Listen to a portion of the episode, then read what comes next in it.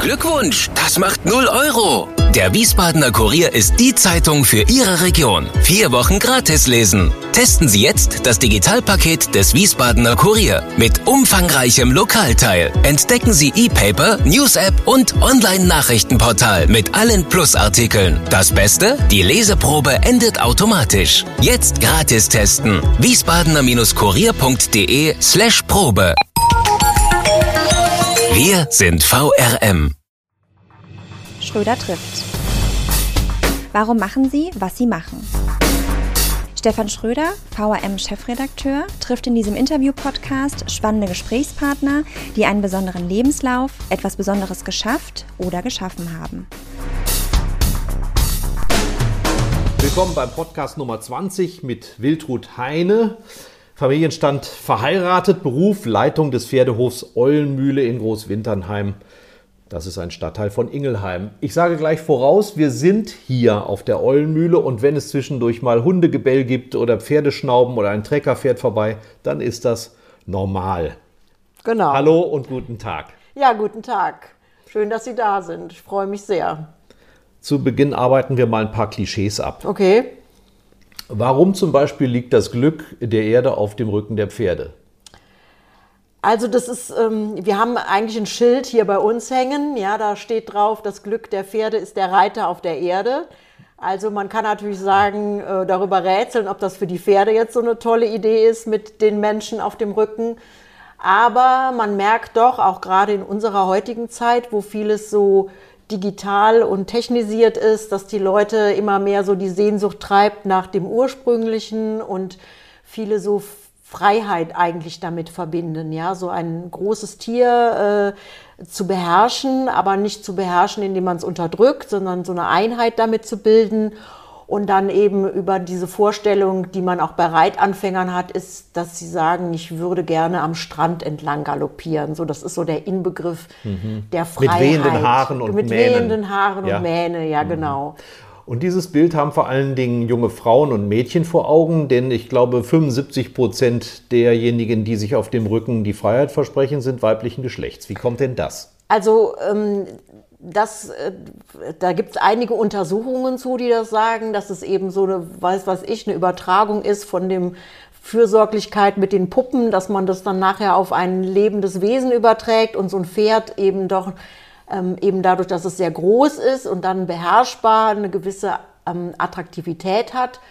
Ähm, Da werden dann aber- Zöpfe geflochten. ja, da werden dann Zöpfe geflochten und was im Moment, äh, also wo, wo ich so ein bisschen ähm, skeptisch dem gegenüberstehe, ist, dass, dass ich denke, manchmal leider geben viele Leute mehr dafür aus, irgendwelche Glitzer-Satteldecken und passend farbige Ohrenmützchen mit Bandagen und sonstiges zu kaufen und doch ich denke manchmal ihr Geld besser investieren würden, wenn sie in Kurse und Seminare im Umgang oder mit dem Reiten des Pferdes investieren würden, ja. Gibt es auch Pferde-Make-up eigentlich? Also bis jetzt noch nicht, aber ich glaube, äh, man kann irgendwie dann schon äh, Tendenzen finden, dass irgendwie die Hufe dann der Pferde irgendwie Ah lackiert ja, werden. lackierte Hufe, wunderschön. Aber das äh, natürlich Mähne frisieren und Zöpfchen flechten und solche Dinge, die sind natürlich dann auch schon sehr weit verbreitet. Ja. Sollte man eigentlich das Denken den Pferden überlassen, weil die größere Köpfe haben? Also eher nicht.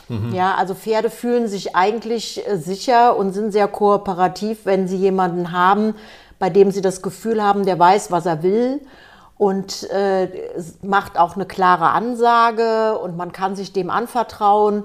Und äh, dann ist auch der Umgang mit dem Pferd eigentlich sehr einfach. Ja? Also so auf Augenhöhe, wie manche Leute das versuchen, oder antiautoritäre Erziehungsmethoden mit Pferden. Das verunsichert die Pferde total. Das sind Herdentiere und die Ja. haben eine Hierarchie einfach. Und das ist wirklich nicht so angebracht eigentlich. Also ist ja. das wie bei Hunden, dass der, der Mensch sozusagen das Leittier dann ist, Ja. das akzeptiert wird? Ja, ja? ganz- Und, und es gibt dem Pferd auch Sicherheit. Ne? Solange man kalkulierbar ist und nicht irgendwie cholerisch und äh, vollkommen ausrastet, und, sondern dem Pferd eine klare Vorgabe gibt, ähm, fühlt sich das Pferd sicher und vertraut sich einem auch an und macht auch dann viele Dinge mit. Ja. Und warum bringen eigentlich Hufeisen Glück? Das weiß ich ehrlich gesagt auch nicht. Gute Ja. Frage. Ja, da habe ich überhaupt noch nie drüber nachgedacht. Ich weiß nur, dass wenn man Hufeisen zum Beispiel an der Wand aufhängt, dass man sie mit der Öffnung nach oben aufhängen muss, weil Sonst sonst, kommt das Glück ja nicht rein. Ja, das fällt raus. Ja, das genau. ist das Problem. Ja, Ja, das, So, so weit war ich auch, aber gut, da werde ich jetzt hier nicht schlauer. Aber warum? Ich, müsste man mal nachforschen oder Ja. wahrscheinlich googeln oder so. warum Hufeisen Glück bringen. Sie hätten in diesen schlimmen Zeiten eine Heldin sein können, denn Sie haben Physiotherapeutin gelernt, also einen medizinischen Beruf und die werden ja per Applaus gefeiert. Manche kriegen sogar ein paar Euro mehr. Warum sind Sie damals nicht dabei geblieben?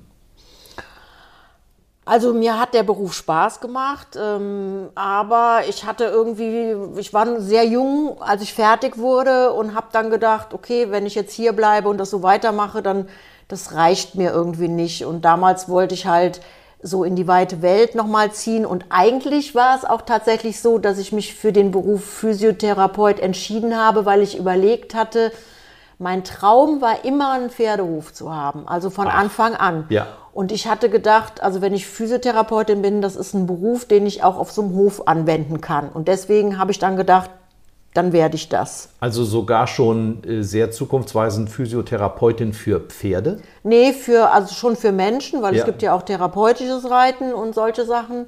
Und ähm, dann hat sich das aber so ergeben, dass ich erstmal so mehr oder weniger in der Weltgeschichte unterwegs war und mit Physiotherapie eigentlich weniger zu tun hatte. Und als ich zurückgekommen bin, hat sich das dann einfach anders ergeben. Und jetzt bei uns auf dem Hof ist es natürlich so, dass ich diese Ausbildung als Physiotherapeutin sehr gut nutzen kann, weil ich ein anderes Verständnis habe, auch für die äh, Biomechanik von Reiter und Pferd und was Sitzschulung und sowas anbelangt und eben auch ja seit über 20 Jahren die Fallkurse anbiete für Reiter. Ja. Und Das, das, ist übrigens ein Tipp, mal sich das bei YouTube anzugucken, Ja. wie die Menschen wie Fallobst plumpsen und ähm, es, sieht nicht elegant aus. Nee, es muss auch nicht elegant sein, weil wir wollen ja auch keine ähm, Schönheit, Haltungsnoten nur geben, ja. Haltungsnoten Mhm. geben, genau. Sondern es geht wirklich darum, einfach so ein bisschen den Respekt davor zu verlieren und so ein bisschen auch natürlich ein paar Tipps zu geben, wie man sich leichter tut beim Fallen. Und äh, den Leuten, äh, oft sind da Ängste auch mit verbunden, wenn man mal Ja. runtergefallen ist, sich verletzt hat, ähm, dass man äh, Angst hat beim Pferd, ähm, das Vertrauen verloren hat. Das Problem ist, dass sich das dann auch wieder auf das Pferd überträgt, das Pferd dann wieder unsicherer wird und eher mal irgendwie auch Reaktionen zeigt, die dann wieder den Reiter eher zum Fall bringen. Und um eben diesen Kreislauf zu unterbrechen, sind diese Fallkurse wirklich sehr gut geeignet dann. Grob geschätzt, wie oft sind Sie schon vom Pferd gefallen? Also ich versuche es eigentlich jetzt in meinem Alter zu vermeiden, weil die Knochen einfach nicht mehr so gut mitmachen. Aber früher bin ich schon oft gefallen. Aber als Kind, Jugendlichen und so hat mir das persönlich Ja. nicht wirklich was ausgemacht. Also ich habe mir auch selten was getan und äh, das war, gehörte mit dazu, Ja. ja. Und- das war eigentlich normal. Obwohl, hatten Sie immer einen Hut auf? Früher nicht. Ja. Also wir sind, wir, ich hatte Nachbarn, äh, da war ich so 12, 14, Mhm. die hatten Ponys und da sind wir immer mit losgezogen. Und wir hatten oft keine Schuhe an, kurze Hosen, keinen Helm und sind da auch allein im Wald unterwegs gewesen. Meine Eltern waren da irgendwie sehr ähm, unbekümmert und wenn ich nicht mit dem Kopf unterm Arm wiedergekommen bin, war das alles nicht so schlimm, ja. Und ja. wir haben das eigentlich auch so gesehen. Und Ja. das hat sich eigentlich erst im Laufe der Zeit so entwickelt. Es ist eigentlich bei allen Reitern so, dass wenn man älter wird, mehr Verantwortung hat, eine Familie, einen Beruf, ähm, ist es natürlich so, dass man eher so ein bisschen Sorge hat, dass man runterfällt, sich was Ernstes tut, um dann irgendwie auszufallen. Ja, ja, man kann dann nicht mehr arbeiten. Ja, oder ne, das, da ist einfach natürlich ähm, als Kind, naja, wenn man mal drei Wochen ausgefallen war oder so, dann wäre das jetzt auch nicht so schlimm gewesen. Da hat man sich keine Gedanken gemacht, ja. Aber irgendwas steckt ja in Ihnen, ich würde das mal Abenteuerlust nennen. Dieser solide Beruf der Physiotherapeutin hätte Ihnen doch Sicherheiten gegeben. Und dann so ein bisschen wie fahrendes Volk, sprich in Richtung Journalismus sich zu entwickeln und dann auch noch Reiseleitung ähm, in die weite Welt. Ähm, was hat Sie da angetrieben? Ja, also eigentlich war es so, meine Eltern, die sind früher schon immer viel gereist. Mhm. Und wir wurden dann oft auf so einem Ponyhof entsorgt. Verfrachtet, ja. Genau. Und dadurch habe ich das einfach so mitbekommen, ja. Und, ähm, und äh, ich, ja, ich fand es immer spannend, in der Welt äh, mhm. unterwegs zu sein. Und früher hatte ich auch mal so den Traum, dass man mal so eine Weltumsegelung macht. Allerdings habe ich dann irgendwie mal so eine, so eine Segeltour gemacht und zwei Wochen dann irgendwie auf so einem Boot und das hat mich davon geheilt. Also mit dem Boot das äh, fand ich dann doch nicht so toll. Also, Schaukelt anders als bei Pferden. Ja, also noch nicht mal das Schaukeln, aber das, äh, man hat eigentlich wenig zu tun, wenn man jetzt lange Schläge segelt und das war ja. mir eigentlich ein bisschen langweilig. Also ich mhm. habe dem nicht so viel abgewinnen können, aber ich habe eben schon versucht, viel von der Welt zu sehen und man, ich meine, ich hatte ja auch nicht so das Geld, dass man jetzt sich das so leisten konnte. Das war ja auch anders. Also ich bin damals mit Anfang 20 ähm, für drei Monate, also so privat nach Mexiko gereist mit relativ wenig Geld. Ja. Und war da alleine unterwegs und das war ja eine ganz andere Geschichte als heutzutage. Ja, ich habe meine Eltern haben ab und zu mal einen Brief von mir bekommen, mhm. der fast ankam, als ich dann schon wieder fast zurück war. Telefonieren war viel zu teuer. Ja. Internet, Handys gab es nicht. Also das war eine ganz andere Art und Weise zu reisen. Man kam irgendwo an, fuhr mit dem Bus irgendwo hin und stieg aus und musste sich dann erstmal orientieren und gucken, wo man unterkam. Mhm. Aber das war wirklich damals also eine wirklich richtig tolle Reise, von der ich also heute noch zehre und ich habe unheimlich viele Leute kennengelernt, mhm. nette Leute. Ich bin eigentlich dann durch querbeet durch Mexiko gereist und ja, und dann kam halt diese Bewerbung, damals bei der TUI als Reiseleiter zu arbeiten. Da habe ich dann für Twentours gearbeitet. Das war eigentlich so eine Mischung aus ähm, Reiseleiter und Animateur. Wir haben also auch viel Sportprogramme und sowas angeboten. Da habe ich dann noch einen ähm, Surflehrerschein als Windsurflehrer gemacht und habe dann auch ein halbes Jahr in Sri Lanka als Surflehrer gearbeitet.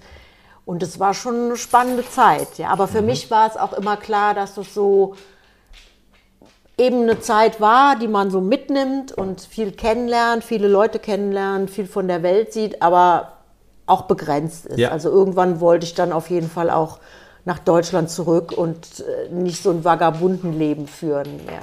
Dann haben Sie fürs ZDF gearbeitet. Sie haben Vollstudium Publizistik und was da so dazugehört absolviert in Mainz natürlich, mhm. im Mekka des Journalismus. Und dann sind Sie in diese Hochburg einmarschiert. Und was machten Sie da bei Dalli Dalli und dem großen Preis? Also ich habe äh, so als Praktikantin äh, durch Zufall einen Praktikantenplatz bekommen beim ZDF. Was, äh, und war das mein Glück, dass ich eben in der Unterhaltung gelandet bin. Weil? Ähm, das, ja, das war, das war irgendwie so ein, so ein jemand, der jemand kannte, wie das dann manchmal so ist, ja. Und dann habe ich mich beworben, so ganz eigentlich vollkommen ähm, ich habe einfach mal einen Brief geschrieben, mich beworben und habe dann Glück gehabt, dass ich genommen wurde. Und ähm, dadurch habe ich dann eben so die große, weite Welt kennengelernt, wie der große Preis. Da habe ich mal die Quizwand für gemacht. Die war das Thema Reisen. Das lag mir natürlich dann. Also Sie haben die Fragen formuliert. Genau, ah, ja. Und, so äh, jemanden wollte ich immer mal kennenlernen. Und dann äh, war ich halt äh, auch viel in, in Berlin und in München mit unterwegs. Ja, wir hatten dann Privatinterview mit David Bowie damals und Lionel Richie und es mhm. war dann schon eine sehr spannende Zeit. Und dann habe ich eben äh, als freie Mitarbeiterin in der Teleillustrierten damals äh, gearbeitet und habe dann ähm, auch meine Magisterarbeit während, also das Studium habe ich so parallel, parallel dazu gemacht, gemacht ja. darüber geschrieben. Und äh, ja, das war einfach wirklich sehr interessant äh, und, und spannend und habe halt Filmbeiträge dann auch gemacht mhm. und äh, dann hat sich's aber dann eben anders ergeben, weil ich dann meinen Mann kennengelernt habe, der sich dann gerade selbstständig machte mit einem ähm, PR-Büro und ähm, das hatte halt viel mit deutschem Wein zu tun, weil mein Mann vorher Pressesprecher beim Deutschen Weininstitut gewesen ist. Und äh, dann haben wir das zusammen aufgebaut und sind dann nach Wackernheim gezogen. Und da habe ich dann weil wir da so eine Freifläche auch noch hatten, die wir erwerben konnten, ähm, mir die ersten zwei Pferde zugelegt wieder. Ah, ja. Also da kam das dann so ein bisschen zurück, wo man sagt, man ist jetzt so gesettelt und jetzt ist so die Zeit, das war dann auch Zufall von so einem Nachbarn, habe ich ein Pferd übernommen, der war da runtergefallen und der wollte das dann abgeben und dann habe ich gesagt, okay, dann haben wir einen Stall so klein gebaut und da alles fertig gemacht und da fing das dann so ein bisschen an, wieder und wir hatten eigentlich immer dann in der Zwischenzeit so uns umgetan und geguckt, gibt es irgendwo einen Hof, weil so, so, diese hm. Idee mit dem ja, Pferdehof und sowas war immer noch irgendwo latent vorhanden. Und dann hat sich das durch Zufall ergeben, dass wir hier an die Eulenmühle gekommen sind, ja. Wobei am Anfang haben wir gedacht, nee, das wird nichts, weil das ist einfach viel zu groß für uns und wir wollten das, also das mit diesen ganzen Gebäuden hier und der Größe und so, dass wir hatten uns halt vorgestellt, ein Wohnhaus, ein Büro, eine Reithalle und ein Stall, also eher schon ein bisschen kleiner. Aber dann haben wir uns dann doch für die Eulenmühle entschieden, weil das einfach eine geniale Lage hatte, so nah an allem Mainz, Ingelheim, Wiesbaden und so. Und es sehr selten in Rheinhessen ist, dass man ähm, so einen Hof findet, wo Wiesen Ja. eben so drumherum sind direkt. Und das, wir liegen ja hier auch so ein bisschen außerhalb, wie auf so einer Insel. Das gibt es eigentlich gar nicht hier so in dieser Form. Ja. Also die Radler kommen hier ab und zu vorbei an diesem berühmten Sels äh, ja, genau. Selztal-Radweg sind ja viele Radler unterwegs. Wir haben auch oft Holländer, also jetzt im Moment natürlich weniger, aber die, die radeln immer so von Holland in die Schweiz oder wo auch immer hin, ja. Und äh, ja, durch das Restaurant sind halt viele Besucher hier, die jetzt auch mit den Pferden gar nichts zu tun Ja. haben, für die es dann immer so ein bisschen eine Attraktion ist, wenn ähm, nachmittags um 17 Uhr laufen ja immer die Pferde dann in den Stall. Ne? Dann hat man schon So eine mal Art so eine, Almabtrieb Genau, täglich. ja, ja. genau.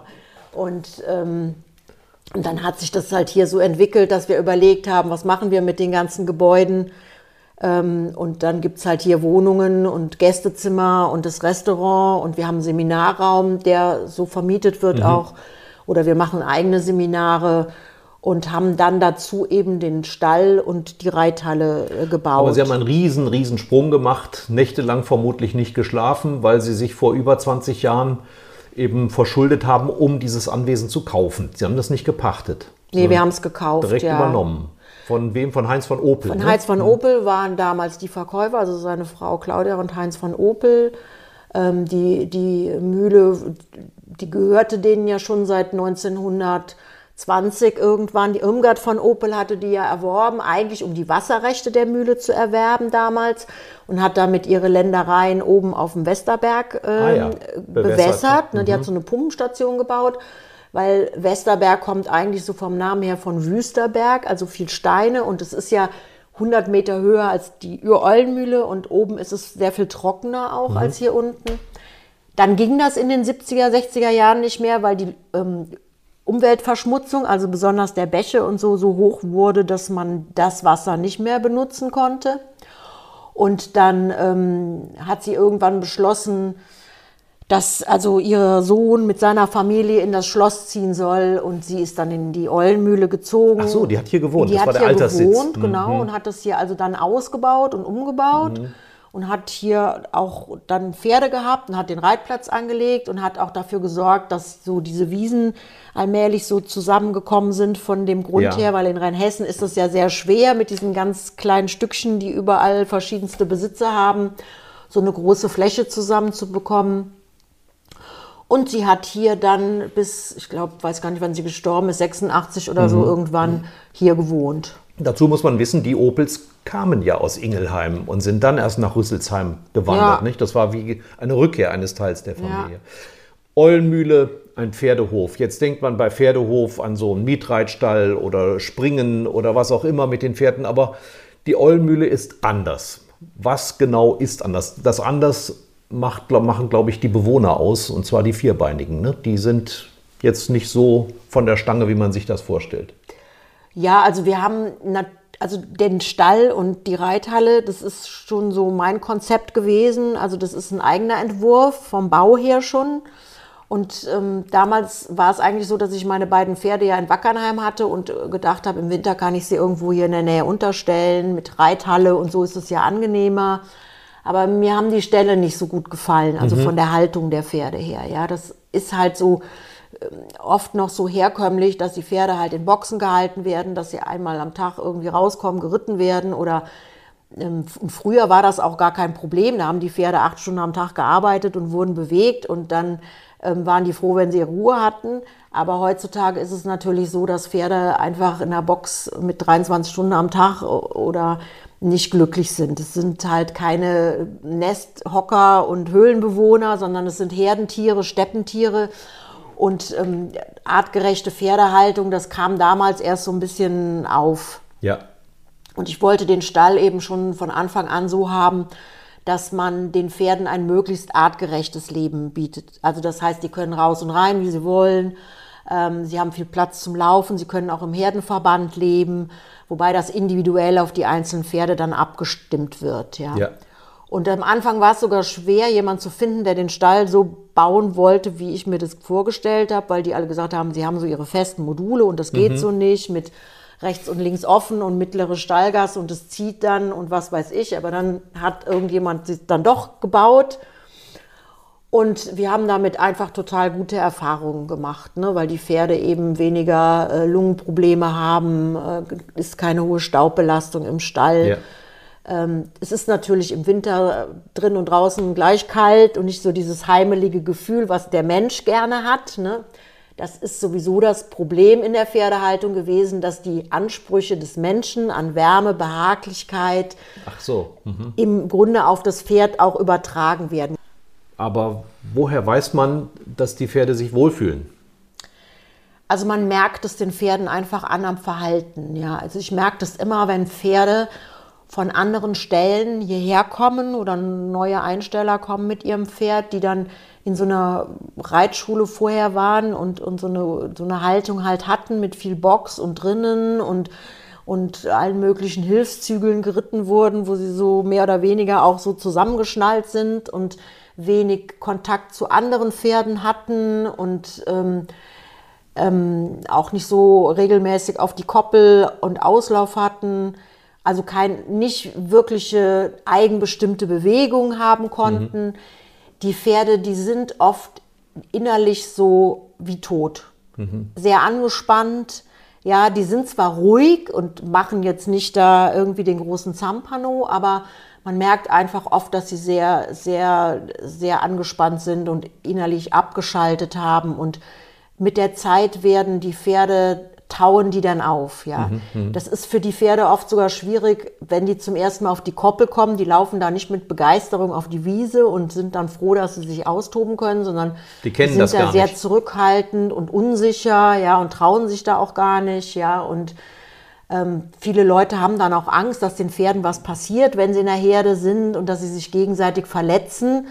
Das ist aber eine Frage des Platzes einfach, ja. Ja. Und äh, wenn Pferde ausweichen können und der Platz groß genug ist, dann haben die mal einen Kratzer, aber es passieren nicht wirklich ernste Dinge. Also wir haben noch nie ein Problem gehabt damit, dass da wirklich was passiert ist, wenn ein neues Pferd in die Herde gekommen ist oder so. Was haben wir denn eigentlich hier? Also ich habe schon gesehen, mindestens zwei oder drei Esel, Ponys und jede Menge Pferde, aber eben auch solche, die äh, den Lebensmittelpunkt oder den Höhepunkt schon überschritten haben. Die sind hier auf Rente gewissermaßen. Ja, also wir haben, ähm, das ist richtig, alles querbeet, ne? vom dreijährigen Pferd bis zum jetzt 35-jährigen, was schon ein beträchtliches Alter Ja. ist. Ja, wir haben vier Esel ähm, und Ponys, ähm, die ähm, sind zum Teil eben. Wir haben ja 2006 unseren Pferdeschutzverein noch gegründet.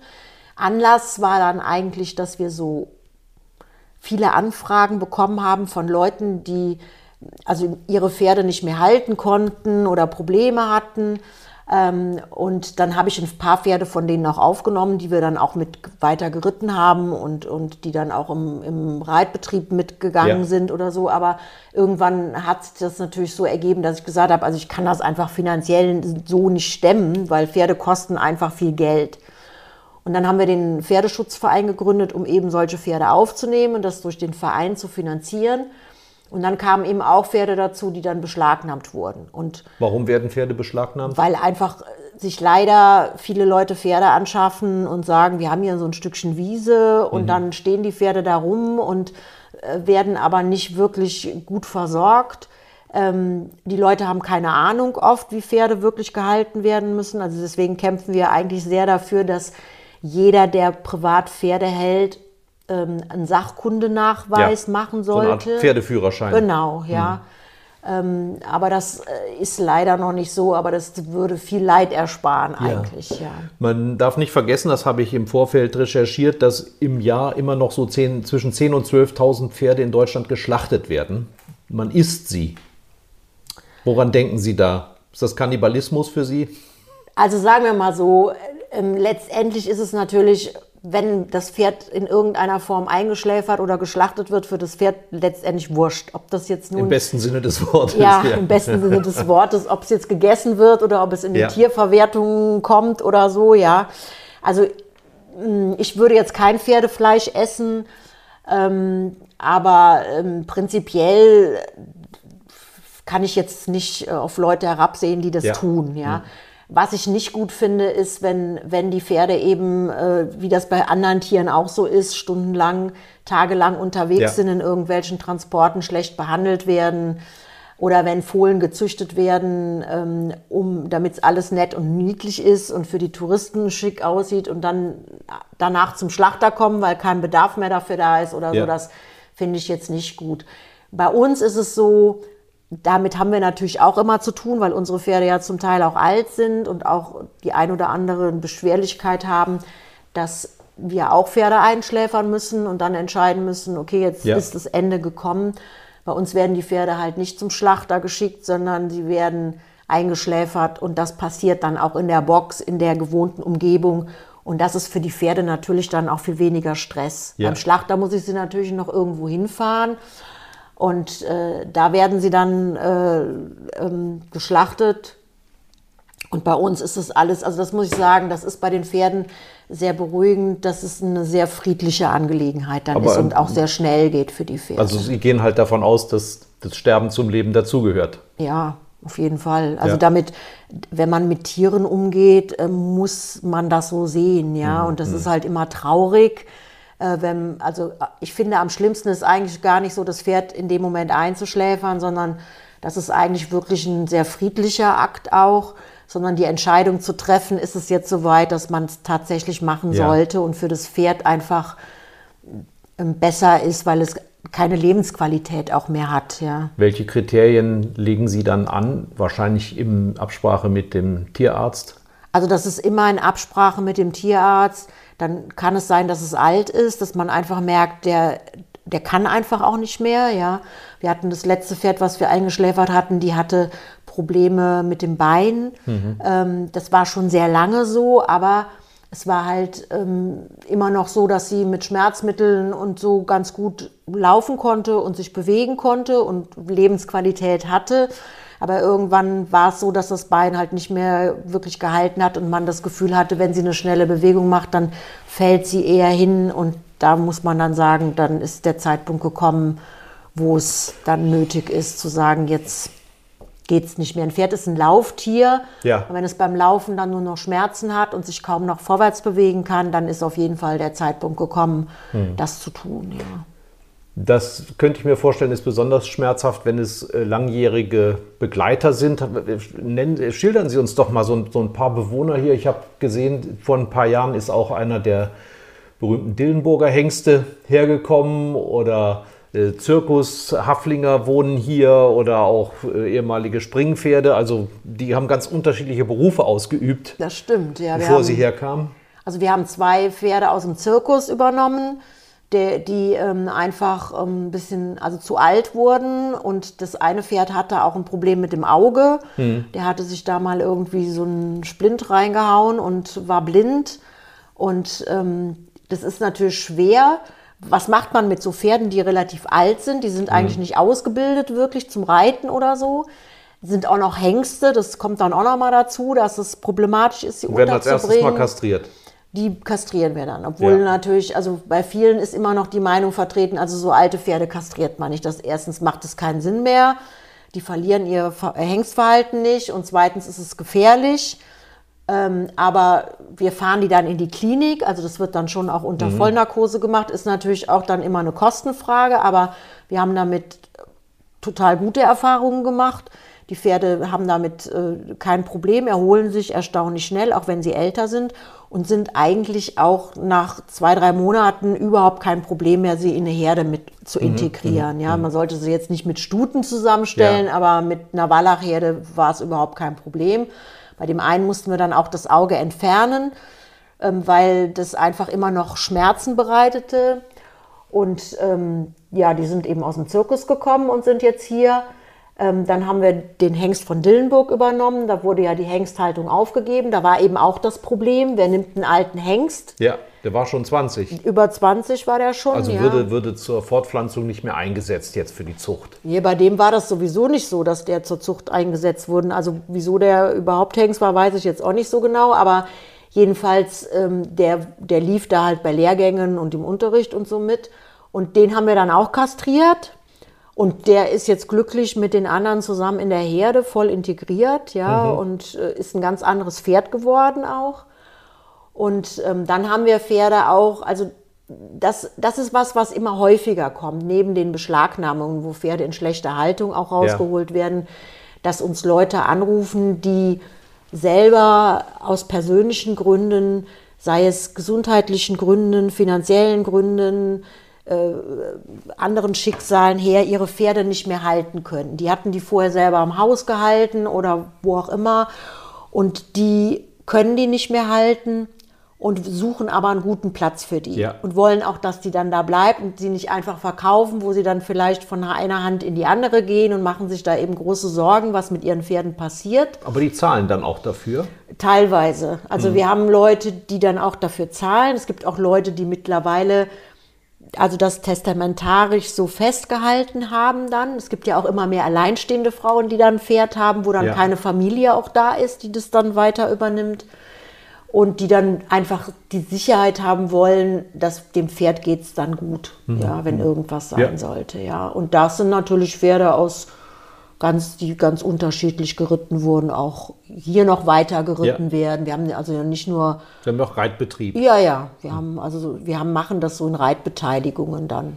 Aber es ist noch keiner während der Pandemie zu Ihnen gekommen, um sich ein Pferd auszuleihen, wie das bei Tierheimen und Hunden passiert. Nee, das ist nicht so Ja. äh, gewesen. Also da haben wir jetzt eigentlich eher so ein bisschen mehr Ruhe. Ähm, das, äh, da waren die Anfragen jetzt eher rückläufig. Was bedeuten Ihnen diese Tiere? Sie haben ja auch, hier liegen Hunde rum, drüben sitzt Katzen. eine Katze auf dem Sofa. Also mir bedeutet das, eigentlich ist es so, natürlich so mein, mein Lebensinhalt, ja, den ich dadurch so gefunden habe, dass ich mich mit den Tieren beschäftige und dass ich eben versuche auch ähm, dafür zu kämpfen, dass es denen einfach auch besser geht, ja, weil vieles halt im Argen liegt und man muss leider sagen, dass heutzutage viele Leute immer weniger Ahnung von Pferden haben, die sich Pferde anschaffen, weil weil einfach dieser Bezug dazu fehlt, wie das früher so Ja. normaler war, ja, und da vieles auf Pferde projiziert wird, das den Pferden einfach nicht gut tut, ja, und habe ich ja eben am Anfang schon angesprochen, ne, dass es auch so ein bisschen so als Barbie-Puppenersatz dann zum Ja. Teil herhalten muss oder andere Sachen, die da über die Pferde gestülpt werden und Pferde nicht mehr als Pferd wahrgenommen werden, ja, auch vom Umgang her. Wie hat Sie das verändert, das Leben hier? Also Sie waren viel unterwegs, haben Sie eingangs erzählt, ganz viel ähm, in den 20er Jahren, später als Journalistin ja auch. Und dann ging das ja fast von 100 auf 0. Dieses Leben hier, das Selztal, das ist jetzt der Mittelpunkt. Urlaub, denke ich, kann man sich abschminken. Kein Problem, wenn man wegen Corona nicht reisen kann. Sie werden sowieso nicht gereist. Wie lange lassen Sie den Hof mal unbeaufsichtigt durch Sie? Also das letzte Mal war mein letzter Urlaub für eine Woche war 2016. Ähm, und es ist immer so, wenn ich weg bin, dann ist immer so Chaos so ein bisschen angesagt, ja. Und ähm, deswegen lasse ich es eigentlich meistens, weil ich denke, ich habe einfach nicht so die Ruhe, dann so unterwegs zu sein. Und ähm, ich habe hier auch alles, was ich brauche. Ja, also das ist, äh, die Ollenmühle ist ein wunderschöner Ort zu wohnen, ähm, auch draußen zu sein. Die Natur hier drumherum ist ganz toll, äh, mit den Pferden zu arbeiten und ähm, eigentlich braucht man nicht mehr. Ja, und äh, für mich ist es schon so ich denke, ich habe das Glück gehabt, dass ich einfach was gefunden habe, wo, wo, was einen wirklich so erfüllt, Ja. wofür man brennt dann, um das umzusetzen und zu machen. Und wir versuchen ja auch durch Veranstaltungen und äh, Seminare und Vorträge so dieses Wissen um Pferde dann weiterzugeben. Also wir haben dieses Jahr den Sachkundenachweis auch einen Kurs angeboten, der sehr gut angenommen Ja. wurde, wo Leute aus ganz Deutschland auch hier waren. Ähm, wir haben unser Musical Happy Horses geschrieben, was ja auch so diese Intention hat und wo es auch darum geht, dass man nicht immer nur darauf äh, fokussiert ist, dass es immer höher, schneller weitergeht, sondern dass einfach so dieser Umgang mit dem Pferd und das Miteinander schon eine große Rolle spielt. Ja. Ja, da sind wir bei einem heiklen Thema. Ich nehme an, Sie sind nicht nur beliebt in der Reiterschaft. Nee, das kann man so nicht sagen, weil ich mich auch selten zurückhalten kann, wenn ich denke, es liegt irgendwas im Argen. Und ähm, also ich muss sagen, ich meine persönliche Meinung ist natürlich, dass man, wenn man unbedingt Medaillen gewinnen will oder so, dann sollte man das auch selber tun. Also es gibt genug Sportmöglichkeiten, ohne dass man jetzt ähm, Tiere damit ähm, involviert und äh, benutzt, weil die können ja schlecht Nein sagen, ja, und leider zeigt ja auch die Praxis, dass ähm, da vieles im Argen liegt. Ja, Pferde werden da oft doch in, in einer ziemlichen Weise ausgenutzt, weil, weil sie halt auch vieles mit sich machen lassen einfach, das nicht pferdegerecht ist und ähm, auch in, in Trainingsmethoden oder so, die dem Pferd eher schaden. Ähm, Gibt es das noch, ja? Also, ja, das, also ich denke, es ist immer schwierig, wenn man, wenn man ehrgeizig ist und Wettbewerbe gewinnen will, dass wirklich die Interessen des Pferdes an vorderster Stelle stehen. Ja, wenn es geht dann um viel Geld und es geht um Medaillen und Ruhm und Ehre. Und ich denke, da bleibt das Wohl des Tieres oft auf der Strecke. Also das geht auch bei Hunden, was weiß ich, da gibt es ja auch Wettbewerbe Ja. oder so, so. Und das sehe ich äußerst kritisch, ja. Beim Pferdesport, bei, nein, beim Pferdehalten reden wir über 5 Milliarden Euro im Jahr, Ja. die umgesetzt werden. Also das ist ein großes Spiel. Pferde sind dann manchmal das Sportgerät. Eine Million Pferde und Ponys in Deutschland. Ja. Kann man Pferdesport auch tiergerecht, artgerecht betreiben? Also zum Beispiel, stimmt es, dass Pferde gerne springen? Nee, also, Nach Ihrer Erfahrung nicht. also wir machen, ich, man muss das ein bisschen eingrenzen, ja. Das, das kommt natürlich darauf an, ähm, wie hoch die Hindernisse sind äh, und wie, ähm, wie wirklich äh, man die Pferde darauf trainiert, dass sie das dann machen müssen. Ich meine, es ist tatsächlich so, ähm, es wird natürlich immer gesagt, der, der springt mit großer Freude und und äh, also das wage ich zu bezweifeln, ab einer bestimmten Höhe von Hindernissen sicherlich nicht mehr. Und wenn man sich Pferde vom Körperbau her anguckt, sind sie einfach dafür nicht gemacht. Und wenn man Pferde in der freien Wildbahn hat, es gibt ja da auch schon etliche ähm, Versuche, dass Pferde eigentlich um Hindernisse immer drum herum laufen. Also sie Mhm. würden da nicht freiwillig, wenn da jetzt ein freies Hindernis irgendwo steht, da drüber springen, weil es ihnen Spaß macht oder Also so. würde die ja. Formulierung lauten, äh, nicht er verweigert das Hindernis, sondern er ist klug und geht drum rum. Genau, also so wäre das. Ich meine, Ja. auf der anderen Seite ist es schon so, dass man sagen muss, wenn man Pferde jetzt nicht mit, mit Ehrgeiz behandelt in dem Sinne, dann kann man das schon sehr, ähm, also Pferde arbeiten schon gerne, ja? Ja. auch dass man so das Gefühl hat, so gewisse, also wir, wir arbeiten ja auch mit den Pferden dressurmäßig, wobei die Dressur dafür genutzt wird, die Pferde einfach so zu dressieren, äh, zu trainieren, dass man, dass die den Reiter unbeschadet tragen können, weil sie brauchen auch eine gewisse Muskulatur und Ausbildung dazu.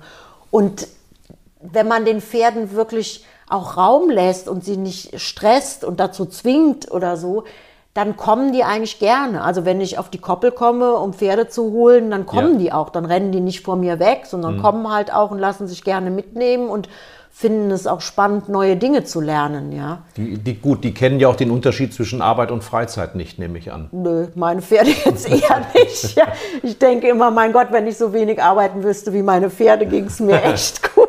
Aber Sie sind ja im weiteren Sinne ihr- sogar Ihre Geschäftspartner.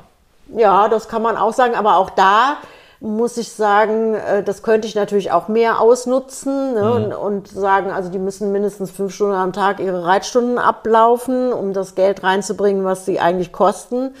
Und da sind wir natürlich auch sehr zurückhaltend, ja, und Ja. haben jetzt aufgrund des Alters der Pferde das so umgestellt, dass wir sagen, ähm, die Leute haben Reitbeteiligung an den Pferden, also jeder hat so sein bestimmtes Pferd und kommt dann ein bis viermal die Woche dazu und benutzt es, also reitet es dann und äh, ist aber mehr so auf Freizeitreiten dann äh, orientiert, ja. Ja, wir kommen jetzt zu der beliebten, zum Teil gefürchteten Rubrik auf ein Wort. Auf ein Wort heißt sechs Fragen und die Bitte ist, möglichst nur mit einem Wort auf die Frage zu Ach antworten. du Jemini. Ja, es hat noch keiner geschafft, keine Sorge. Vor was haben Sie am meisten Angst? Zu alt zu werden für die Pferde und Was ist Ihnen eine Sünde wert? Ein neues Pferd. Jeder Mensch ist eitel. Woran erkennt man das bei Wiltrud Heine? Gut auszusehen auf dem Pferd. Welcher Mensch ist Ihr Vorbild? Mein Mann. Was hätten Sie beruflich statt Ihrer aktuellen Tätigkeit gerne machen mögen? Regisseur. Ihr größter Wunsch fürs Alter? Gesund zu bleiben. Also es war schon vorbildlich. Gut. Sie haben mal gesagt, sich mit den Pferden zu beschäftigen, das sei eine hochsensible Angelegenheit. Warum ist das so? Sensibel kommt ja von, von dem Gefühl her, also nicht so sehr eine rationale Angelegenheit. Also man muss eigentlich so seine, also Pferde spiegeln einen sehr genau. Ja, also die sind schon so, dass man, dass man genau merkt, wie, wie gut man selber organisiert ist, wie gut beherrscht man nonverbale Kommunikation und wie klar ist man in seinem Ausdruck. Und wenn man das ist, dann ist es eigentlich überhaupt kein Problem, mit Pferden umzugehen.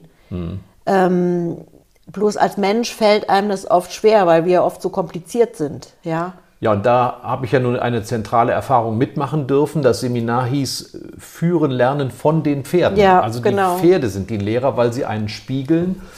Und das lehrt ja Demut. Das erste Pferd, mit dem ich konfrontiert war, war lammfromm und hat alles mitgemacht. Und dann kam ein eigensinniger Kopf. Äh, Was offenbart das? Sie haben ja hier Manager, Sie haben Volontäre vom, vom ZDF schon Ja. gehabt. Ähm, Das sind ähm, von der Commerzbank, glaube ich, waren mal welche hier. Und dann, also viele Interessierte, die mit Personal umgehen. Was erleben die hier und mit was werden die konfrontiert? Also die sind oft überrascht, ähm, dass man doch ähm, sich gar nicht so klar ausdrückt, ähm, wie sie das denken, dass sie das tun, dass es dann oft zu Missverständnissen kommen kann. Und dass man, also das sind ja unterschiedliche Leute auch, die da mitmachen. Also das geht dahin, dass man eben feststellt, man ist vielleicht zu forsch, äh, man lässt dem anderen zu wenig Freiraum und dadurch ähm, passiert nichts oder zu wenig oder man ist zu unsicher und es ist ja oft so, dass die Leute manchmal auch sehr nett sein wollen und dadurch aber bei den anderen das oft auch als Unsicherheit ankommt. Man, man kriegt keine klaren Anweisungen, so nach dem Motto, ähm, könntest du dir vielleicht mal überlegen, das so oder so zu machen? Und der andere sagt, ja, könnte ich, aber macht es genauso weiter wie vorher. Und der, der das angesagt hat, denkt, warum macht er das nicht? Aber man merkt selber nicht, dass es eigentlich eine Option war und keine klare Ansage, weil man eben freundlich und nett sein wollte und nicht dominant in dem Sinne. Solche Kleinigkeiten sind es eigentlich, die dann so zum Tragen kommen und die manchmal so Aha-Erlebnisse Ja. auslösen. Aber es ist ja ganzheitlich. Also wenn ich jetzt dem Pferd sage, du kommst jetzt mit, das versteht mich ja nicht. Zumindest nicht im mentalen Sinne. Ja, aber, aber dadurch, dass ich eben meine Ausdrucksweise vom Körper her, also ich, ich gehe voran, ja, ich habe mein Ziel vor Augen, das ist das ganz Wichtige, dass ich selber weiß, was ich will. Und wenn ich das nicht weiß und so daran zweifle, was Ja. mache ich jetzt, wie mache ich es jetzt und das überträgt sich dann auf das Pferd. Also und die dann, Stimme spielt eine Rolle. Die Stimme spielt eine Rolle, aber ganz wichtig ist eigentlich die Ausstrahlung, die eine Rolle spielt. Ja, die, meine Körperspannung, Mhm. ähm, ob ich so klein und zusammengekauert und, und unsicher. beobachtet das Pferd. Das Pferd ist darin ein Meister, Mhm. weil Pferde darauf angewiesen sind als Fluchttier. In einer Herde ähm, ist es oft so, dass der Anführer der Herde mit kleinsten, witzigsten Zeichen das vorgibt.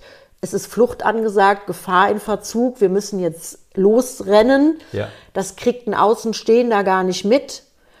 Und die ganze Herde flüchtet dann. Also der zuckt nur so ein bisschen mit, dem- mit dem Ohr. Die Spannung ändert sich so ganz fein. Und das ist auch das, was das Pferd mitbekommt, was so in ganz winzigen Nuancen oft nur äh, passiert. Das, da ist Ja. gar nicht so furchtbar viel, ja. Aber das Pferd kann daraus sehr viel mehr lesen, als wir uns das vorstellen können. Das heißt, auf dem Pferd zu reiten und gleichzeitig ähm, auf dem Handy-Display zu lesen, geht eigentlich nicht, weil man muss sich mit dem Pferd intensiv beschäftigen.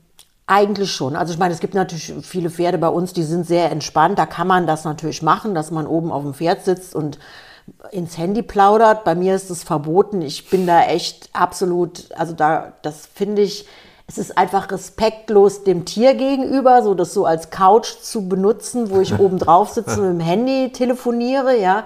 Außer es ist ein Notfall. Ich finde, wenn man reitet oder sich mit dem Tier beschäftigt, dann sollte man das dann in dem Moment auch tun und, Ja. und nicht so als Sitzbank das haben und mit Handy drauf. Aber im Prinzip geht es schon. Aber ich muss darauf gefasst sein, dass wenn irgendwas ist, das Pferd plötzlich reagiert und ich Ja. dann auch mal vielleicht darunter falle. Weil man, die ja. Reaktion des Menschen, der ist kein Fluchttier, der ist darauf nicht angewiesen. Das ist, gehört, würde eher zur Kategorie der Raubtiere gehören. Die ist halt im Gegensatz zur Reaktionsmöglichkeit der Pferde eher so ein bisschen Amboss ähnlich. Ja, deswegen trennen sich Pferd und Reiter auch häufiger. Aber ich glaube, von der Mentalität sind sie so weit nicht voneinander entfernt. Ich glaube, es gibt auch schlechte Laune bei Pferden, oder? Sind die mal schlecht drauf? Ja, das gibt's schon. Also es ist auch so, dass wenn man mit denen was macht, reitet oder so, dass es Tage gibt, da klappt alles wunderbar und an anderen Tagen haben die natürlich auch nicht so die Lust oder äh, Laune und so weiter und dann muss man sich so ein bisschen schon aufeinander einstellen. Wenn man das gleiche Pferd immer hat, ist es auch kein Problem. Woran merken Sie das denn? Am Ohrenspiel oder an einem unwirschen Schnauben oder Ja, ich Welche merke, man merkt es so, dass es so ein bisschen unleidlich ist, dass es nicht so motiviert ist, dass es Hm. einfach ein bisschen langsamer ist vielleicht als sonst oder äh, sich nicht so motivieren lässt, Dinge Hm. mitzumachen oder so. Aber eigentlich muss man sagen, ist schlechte Laune bei Pferden eher selten. Ja, also wenn Seltener sie als gut behandelt ja. werden, ja, die sind nicht so, bei denen gibt es so dieses Ungerechte nicht, ja, Mhm, wo man so als Mensch so um sich schlägt, einfach weil man schlechte Laune hat und jeder kriegt mal eins so auf den Deckel. Ja. Ähm, das ist eigentlich bei Pferden nicht so, sondern bei Pferden ist es eigentlich immer sehr klar alles. Ne? Der Mhm. eine sagt, okay, ich bin hier der Boss und äh, jetzt mach mir mal Platz hier und Mhm. der andere macht entweder Platz und wenn nicht, kriegt er halt einen Biss in den Hintern oder Mhm. so. Ne? Das geht dann immer so wirklich ganz klar und ganz zackig. haben Sie Favoriten, also Tiere, die Ihnen besonders sympathisch sind und umgekehrt gibt es auch Antipathien? Also Antipathien gibt es überhaupt nicht. Ja? Also ich mag eigentlich alle Pferde und jeder hat so seinen besonderen Charakter. Ähm, aber es gibt natürlich Pferde, mit denen ich mehr zu tun habe und die mir, sagen wir mal, besonders ans Herz gewachsen sind, weil sie hier geboren sind oder eine besondere Geschichte haben. Also das Ja. schon, ja. Sind Sie eigentlich eine Pferdeflüsterin? Also ich mag diesen Begriff Pferdeflüsterer eigentlich nicht. Und, und man muss wirklich sagen, ähm, dieser, diese Leute, die, die kennen sich natürlich mit Pferden aus Ja. Ähm, und äh, wissen sich zu verkaufen. Ja, das sind dann so Chaka-Typen, die dann eben so wirklich auch das drauf haben. Aber eigentlich sind die nur nötig geworden, weil eben viele Leute einfach zu wenig von Pferden verstehen. Und wenn man so die Basis wirklich begriffen hat, dann sind Pferdeflüsterer eigentlich unnötig. Und wenn man diese Leute sieht, mit welchen Pferden sie umgehen, ähm, und welche Pferde sie dann beflüstern, was auch immer, ja, dann weiß man schon, das liegt, das Problem liegt nicht im Pferd, sondern das liegt an den Leuten selber, die das Pferd haben. Ja, Ja, und ja. das Problem ist dann auch, wenn dann zum Beispiel Monty Roberts das Pferd dazu kriegt, dass es jetzt in den Hänger geht, dann geht aber dieses Pferd eben nicht mit dem Besitzer das nächste Mal in den Aha, Hänger. ja. Also der hat also nicht diesen Lerneffekt.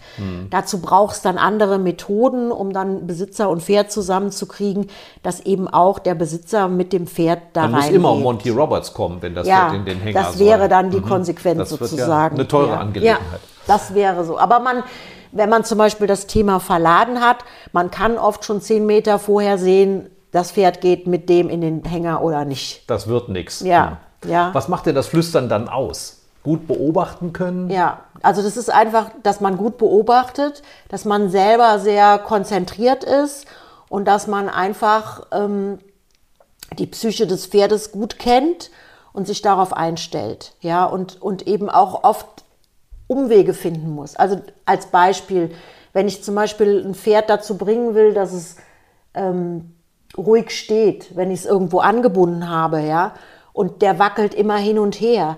Da kann ich so oft steh sagen und am Strick ziehen. Ich k- kann ihn ja nicht festnageln, also der bleibt mir einfach nicht stehen, sondern der hat immer eine gewisse Unruhe, ja. Und was ich aber dann zum Beispiel machen kann, damit das Pferd merkt, ich bin derjenige, der das Sagen hat, dass ich mich zum Beispiel hinter das Pferd stelle und ihn einfach immer äh, dazu bringe, jetzt hin und her zu bewegen. Und irgendwann hat er keine Lust mehr und will stehen bleiben. Ich sage, nee, da jetzt ist aber hin und her bewegen angesagt, ja.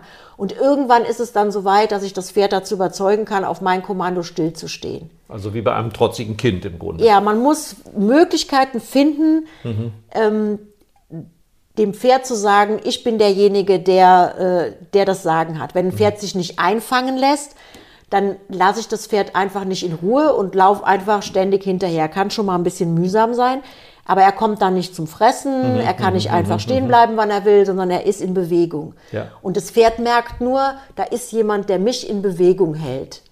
Und dann habe ich irgendwann den Moment, wo er sich dann mir zuwendet und auch dann kommt und stehen bleibt, ja. Das kann manchmal mühsam sein, aber das ist die einzige Methode, wirklich irgendwo dem Pferd zu sagen, ich bin der Chef und ich bin hier derjenige, der das Sagen hat. Auch wenn es manchmal nicht das ist im ersten Moment, was ich eigentlich will, Ja, ja. über einen Umweg kommt Ja, man zum genau. Ziel. Aber das heißt auch, man braucht Zeit. Ja, man muss Also mit schon der Stoppuhr auf die Tiere zuzugehen, in einer bestimmten Zeit etwas erledigen zu wollen, das kann man sich abschminken. Ja, das, also man sollte nie äh, in Hektik Hm. und sein und schnell, schnell machen oder so. Das geht dann oft nach hinten los. Also das habe ich dann auch schon oft äh, manchmal schmerzhaft erfahren müssen, ne? wenn man dann so in Hektik ist und Ja. sagt schnell, schnell, dann vergisst man auch schon mal die Vorgaben, die man seinen Reitschülern macht und sagt immer vorsichtig und nicht von hinten plötzlich ran und so. Ne? Und dann Zack. Genau, passiert es dann einem, dann wird man wieder so ein bisschen auf den Boden der Tatsachen zurückgebracht, dass man denkt, also man sollte sich doch auch an alle diese Vorsichtsmaßnahmen selber halten und nicht in Hektik ausbrechen oder so, ja. Sie und Ihr Mann, Sie sind vielfach ausgezeichnet worden. Tierschutz, Umweltpreise, ökologisches äh, Verhalten. Ähm, aber davon kann man ja nicht leben. Wie, wie wird denn eigentlich dieses Modell Eulenmühle aufrechterhalten, finanziell? Das frage ich mich manchmal auch. also irgendwie funktioniert's, aber es ist schon, sagen wir mal, schon so eine mühsame Geschichte, weil Pferde einfach wirklich Geld kosten, ja. Sagen Sie mal ein Beispiel. Also jetzt erstmal haben wir gesagt, 5 Milliarden im Jahr Umsatz. Was kostet ein Reitpferd, wenn man sich das nur erstmal kauft? Also der Kauf ist noch nicht mal das Problem. Man Das kriegt weiß ich. sehr günstige Pferde auch, also gute Pferde sehr günstig, aber das, das ist natürlich von 1000 bis 100.000 Euro ist da so keine Grenze gesetzt Aber jetzt oder will der darüber. Vater seiner 15-jährigen Tochter so ein braves, eingerittenes Pferd. Also wenn man ein gut ausgebildetes äh, ähm, Warmblutpferd haben will, für das man einen vernünftigen Preis bezahlen, dann, dann hat man da schon so, also sagen wir mal so um die 10.000, 20.000 Euro die auch gerechtfertigt sind. Ne? Wenn man das sich überlegt, dass ein Pferd ja, also die Stute äh, muss gedeckt werden, die wächst, äh, also die ist ja nun zwölf Monate da mit ihrem Baby unterwegs, das wächst dann irgendwo auf und wird aufgezogen mit allem drum und dran, wird dann ausgebildet. Da kommt schon einiges an Kosten zusammen und mit 10.000 Euro oder so hat man diese Kosten wirklich nicht gedeckt, ja. Aber das Entscheidende ist tatsächlich dann, das Pferd zu unterhalten, Ja. ja. Und ich meine, bei uns ist es so, dass wir ähm, 530 Euro im Monat pro Einstellung der Pferde nehmen. Ja, da ist also alles komplett Ist der auch drin Tierarzt auch schon enthalten. mit dabei? Nee, der Tierarzt und Hufschmied und sowas ist nicht da Ah, ja. drin, ja. Und je nachdem, wenn das Pferd beschlagen werden muss, ist Ja. es natürlich dann auch wieder um die 200 Euro pro Beschlag, je nachdem. Oder ähm, nur, nur Huf ausschneiden sind auch 40 Mhm. Euro. Dann müssen die Pferde geimpft werden, es muss entwurmt werden. Das ist ja nur so die Basis. Ja. Dann hat es vielleicht mal eine Verletzung oder eine Kolik oder im schlimmsten Fall muss es mal in die Klinik und operiert werden. Da ist man schnell bei mehreren Tausenden von Euro angelangt. Also, liebe Väter und Mütter, hört hier gut zu. Ja, Also man sollte sich das gut überlegen und dann ist natürlich auch die Frage, ich sehe das oft, dass also Mädels dann so ein Pferd angeschafft wird, die dann so 14, 15 sind und dann sind natürlich auch schnell dann andere Interessen da mit Studium und so weiter. Deswegen Männer.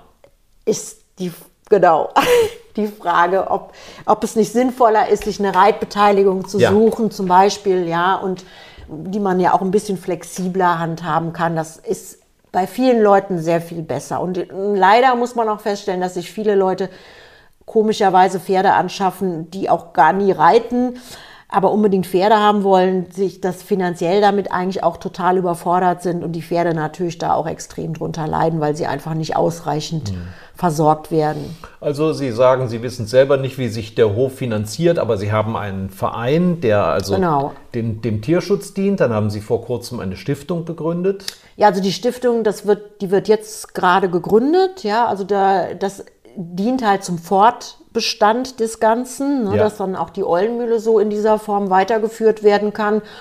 Und dass zum Beispiel auch Leute, die jetzt sagen, also wir wollen testamentarisch verfügen, dass unser Pferd hier untergebracht wird und, und auch wir die Kosten übernehmen, die sind natürlich durch so eine Stiftung einfach sehr viel besser abgesichert als durch den Verein. Ja.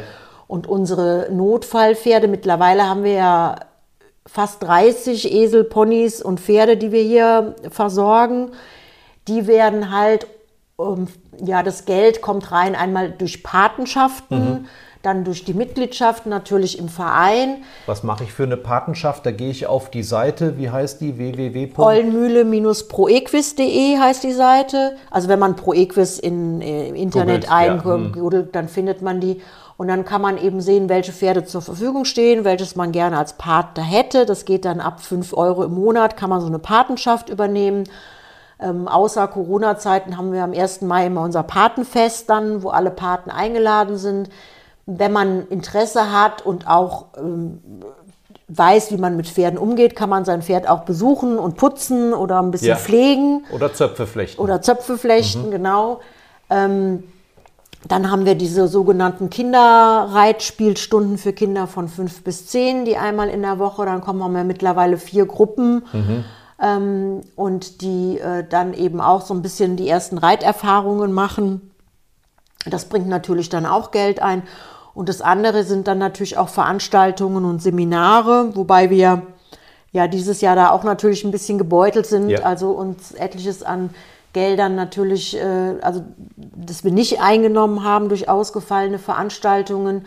Und wir hoffen. Aber dieses Führungsseminar bieten Sie normalerweise auch Also weiter die an. Führungsseminare, die, die werden jetzt wieder angeboten. Die sind natürlich Ja. jetzt auch äh, ähm, ausgefallen.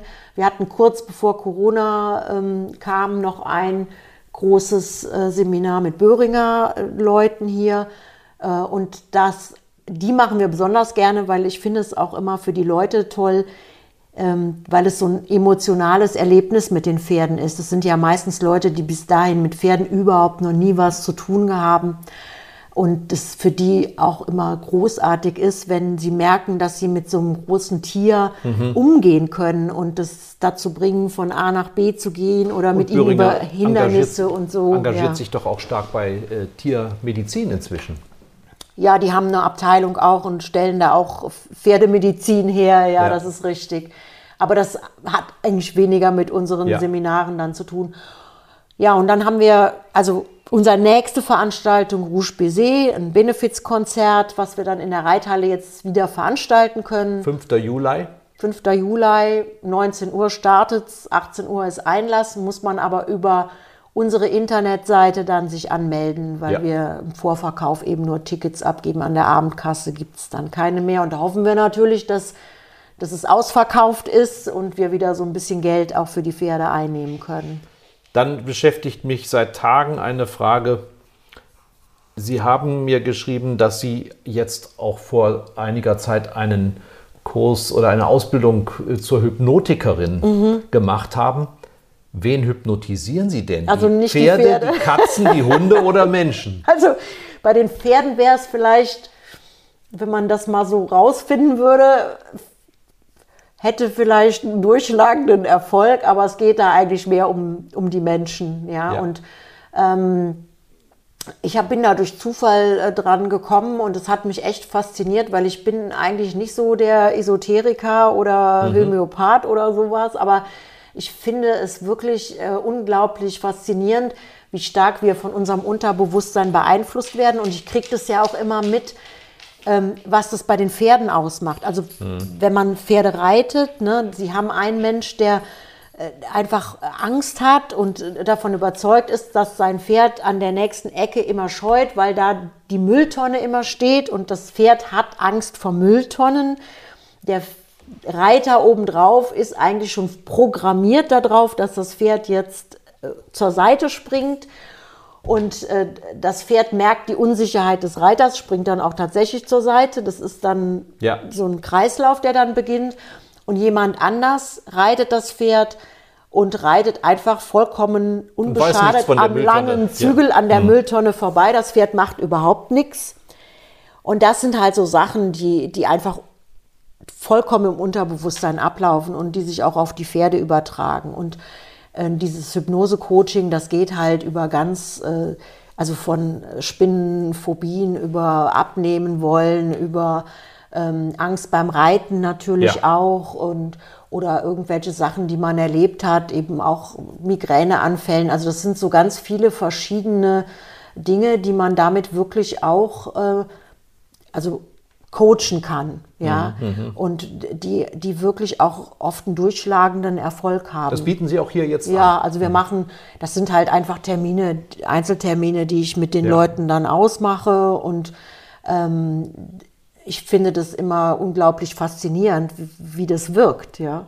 Also wir dürfen gespannt sein, ob es demnächst Deutschlands erste Pferdehypnotikerin gibt. Ich arbeite dran. Also wa- was Sie schon fantastisch hinbekommen haben. Vielen Dank, liebe Tiere, dass die während unseres Gesprächs so ruhig geblieben Ja. sind. Also liebe Hunde, Katzen und Pferde. Vielen Dank, Wildrut Heine von der Eulmühle. Ja, vielen Dank für das Gespräch. Ein Angebot der VRM.